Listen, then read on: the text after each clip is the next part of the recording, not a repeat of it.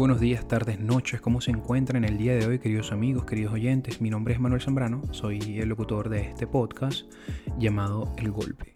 Estamos celebrando el día de hoy el capítulo número 65. Estoy muy contento porque, bueno, mis 45 suscriptores en YouTube están haciendo su aporte, escuchando día a día este maravilloso podcast y eso yo lo agradezco. El día de hoy quiero compartir con ustedes un tema que es sumamente importante. Seguramente ya lo habrán escuchado, yo como siempre haciendo eco de las noticias tres días después. El problema es que yo voy a hablar de la inflación. Quizás para muchos ha sido previsible que ayer eh, se dieron los números de eh, alto nivel inflacionario que tiene los Estados Unidos. Entonces quiero dedicar el capítulo de hoy a ese tema que para serles honesto tiene uno, por supuesto, una relación directa con los niveles de consumo de la gente y vamos a darle un poco de contexto, así que no se retiren y empezamos. Hey, I'm Kramer. Welcome to Mad Money. Welcome to Kramerica. I'll be with my friends. I'm just trying to make you some money. It's unbelievable. It happened again. I'm talking about how investors once again yesterday panicked and dumped stocks Sell, sell, sell, sell, sell, sell. Because they heard that inflation's running hot and the Federal Reserve has no choice but to raise interest rates. Sell, sell, sell, sell, sell, sell. It doesn't matter how many times they tell you these moments are buying opportunities, does it? They're not selling opportunities, they're buying opportunities. The steady drumbeat of fear, of fear, always seems to win out over what I have to say. And that was very true yesterday, and it happened again today, where the economically sensitive Dow Jones Industrial uh, tumbled 159 points a lot of that's Disney. While the S&P 500 inched up 0.06%, and the tech-heavy Nasdaq rallied 0.52% in a magnificent display of power of everything that went down yesterday.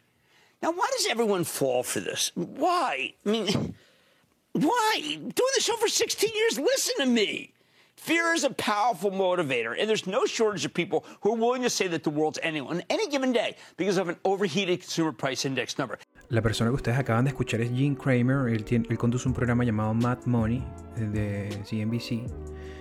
Y básicamente le está hablando de que, bueno, que los inversores entraron en pánico, vendieron acciones a causa de la inflación y que, bueno, la Reserva Federal, la Reserva Federal como todos ustedes saben, va a estar obligada, evidentemente, a subir las tasas. Y él explica que el miedo siempre es el triunfante en el mercado, no importa cuántas veces lo diga y que tiene 16 años diciéndolo.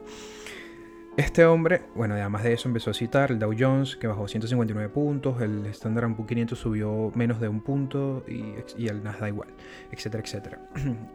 Por supuesto que uno de los grandes referentes del entretenimiento en, en el área económica. Y por supuesto que es súper cool porque él tiene hasta un botón. Bueno, tiene un botón ahí que aprieta para hacer referencia a la compra y la venta de acciones. es un tipo calvo y el programa es súper cool. Supongo que lo hace para darle dinamismo al programa, cosa que nos hace falta aquí en el golpe. Pero bueno, eh, la razón de este programa es porque vamos a darle un poco de contexto a la inflación y vamos a comenzar primeramente para definir qué es la inflación. Cuando, cuando oímos que ha habido inflación significa que los precios han subido o se han inflado, de ahí viene su nombre.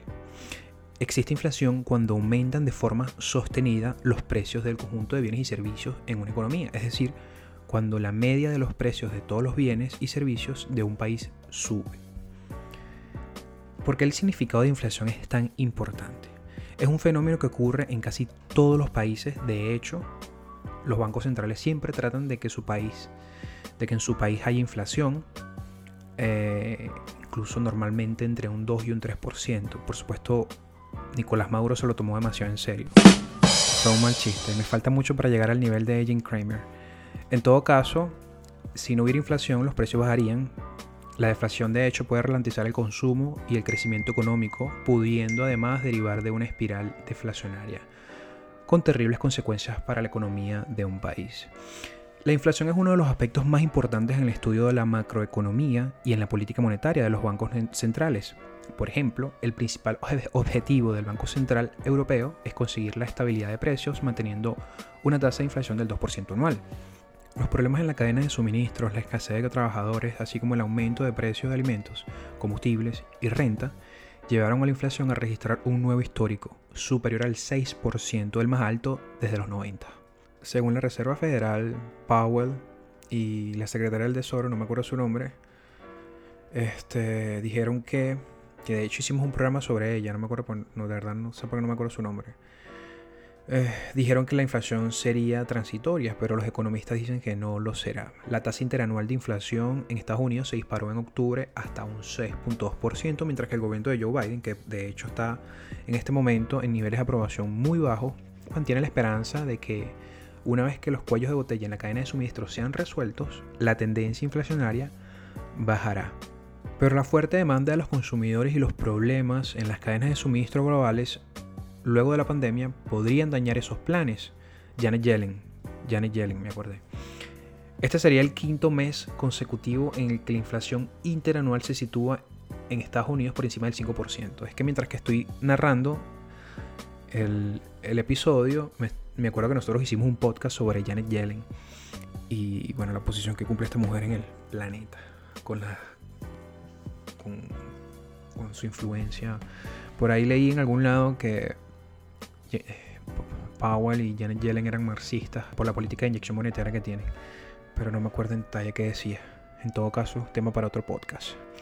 Como les venía comentando antes, la Reserva Federal encargada de combatir la inflación reiteró el 3 de noviembre del presente año que la inflación sería transitoria.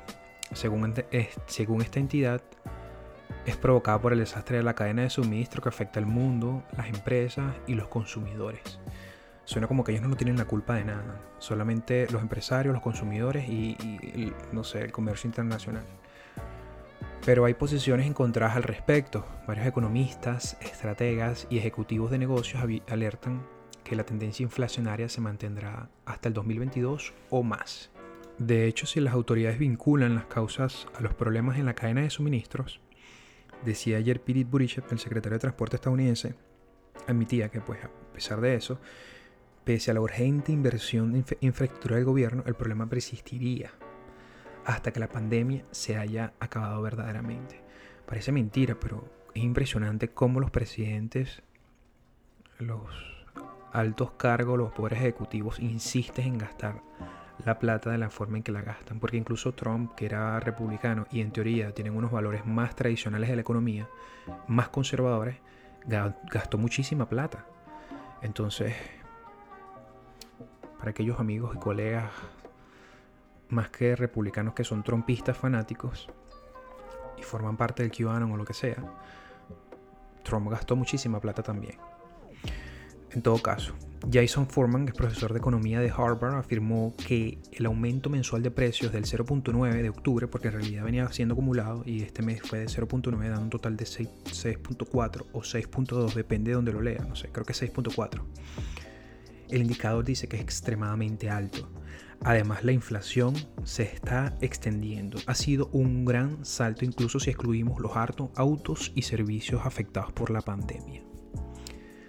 Él dice, si la inflación no disminuye, la Reserva Federal puede necesitar reducir su programa de compra de bonos a un ritmo más sustancial y elevar los tipos de interés, que es lo que estamos esperando.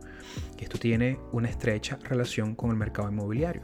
Yo debería dedicar un capítulo para eso, porque una vez que suban las tasas de interés es probable que el mercado inmobiliario se enfríe y los precios eh, bajen. Sería un buen momento para los que queremos comprar casa, lo hagamos. Pero como uno nunca sabe lo que va a suceder, porque capaz los precios se estancan, porque como hay un problema con la cadena de suministro, con el costo de la madera y con la falta de personal para trabajar, los precios de las casas se mantienen estables y capaz no, bajan. Pues. Entonces hay que estar monitoreando esos indicadores y estar atento a lo que dicen las noticias en todo caso. Pero déjenme antes hablar de eso, eh, quería hablarles en qué consiste el programa de la compra de bonos. Esto es muy importante. Desde el inicio de la pandemia, la Reserva Federal ha comprado billones de dólares en bonos del Tesoro y valores respaldados por hipotecas. Es un proceso conocido como flexibilización cuantitativa para reducir las tasas de interés a largo plazo, mantener las condiciones financieras expansivas y ayudar a estimular la demanda, de forma similar a lo que se hizo durante la crisis financiera y la recesión en el 2007 al 2009. Actualmente la Fed compra 80 mil millones de dólares en bonos del tesoro y 40 mil millones de dólares en valores respaldados por hipotecas cada mes. Desde que comenzó el programa, el balance de la Reserva Federal ha aumentado de 4.4 a 8.6 billones de dólares. Ahora, ¿qué es la flexibilización cuantitativa? Para los que escuchan Casey Report, Casey Report es un programa de RT. Lo que pasa es que RT es un, es un canal financiado por los rusos, de manera que no siempre lo escucho, pero Casey Report es un programa genial que habla sobre economía y ellos explican que la flexibilización cuantitativa no es otra cosa sino un eufemismo para, uh, para estimular la inyección monetaria y que hay inflación. La flexibilización cuantitativa es una herramienta de política monetaria poco convencional utilizada por algunos bancos centrales para aumentar la oferta de dinero. Se trata, en definitiva, de un programa de estímulo económico. La economía que se encamina a crecer a un ritmo más rápido desde la década de los 80 ya no necesita medidas de apoyo tan extremas y mantenerlas podría ser más perjudicial que beneficioso. Y por eso es que en Kaiser Report siempre están hablando mal de Estados Unidos porque dicen que estas políticas de inyección monetaria lo que hacen es empobrecer al ciudadano como usted y como yo. En todo caso, ellos establecen aquí un ejemplo, las bajas tasas de interés de las hipotecas han impulsado el auge de los precios de la vivienda, pero los problemas que ahora quejan a la economía son sobre todo los problemas de la oferta, mientras que la demanda, a la, que afecta más directamente la compra de bonos, está en auge y no muestra señales de debilidad. El capítulo de hoy en realidad quería dedicarse a hablar de Dash. Dash es una criptomoneda que tiene una posición consolidada dentro de mi portafolio porque yo he estado monitoreándola desde hace tiempo. Compré no en el mejor punto, sin embargo eh, bajó muchísimo de precio, aproveché para recomprar más y ha estado haciendo, ha estado testeando la media móvil de 200 y llegó un punto en el que yo siento, se ha venido cumpliendo lo que uno venía estimando. Entonces yo quería dedicar un capítulo para, para mostrarles que es un buen momento para comprar. Por lo menos ayer. Y... Pero no, preferí hablar de la inflación. En todo caso, me encantaría que dieran su opinión, que me dejen sus comentarios y que se suscriban a mi canal. Muchas gracias a todos, que tengan un feliz fin de semana.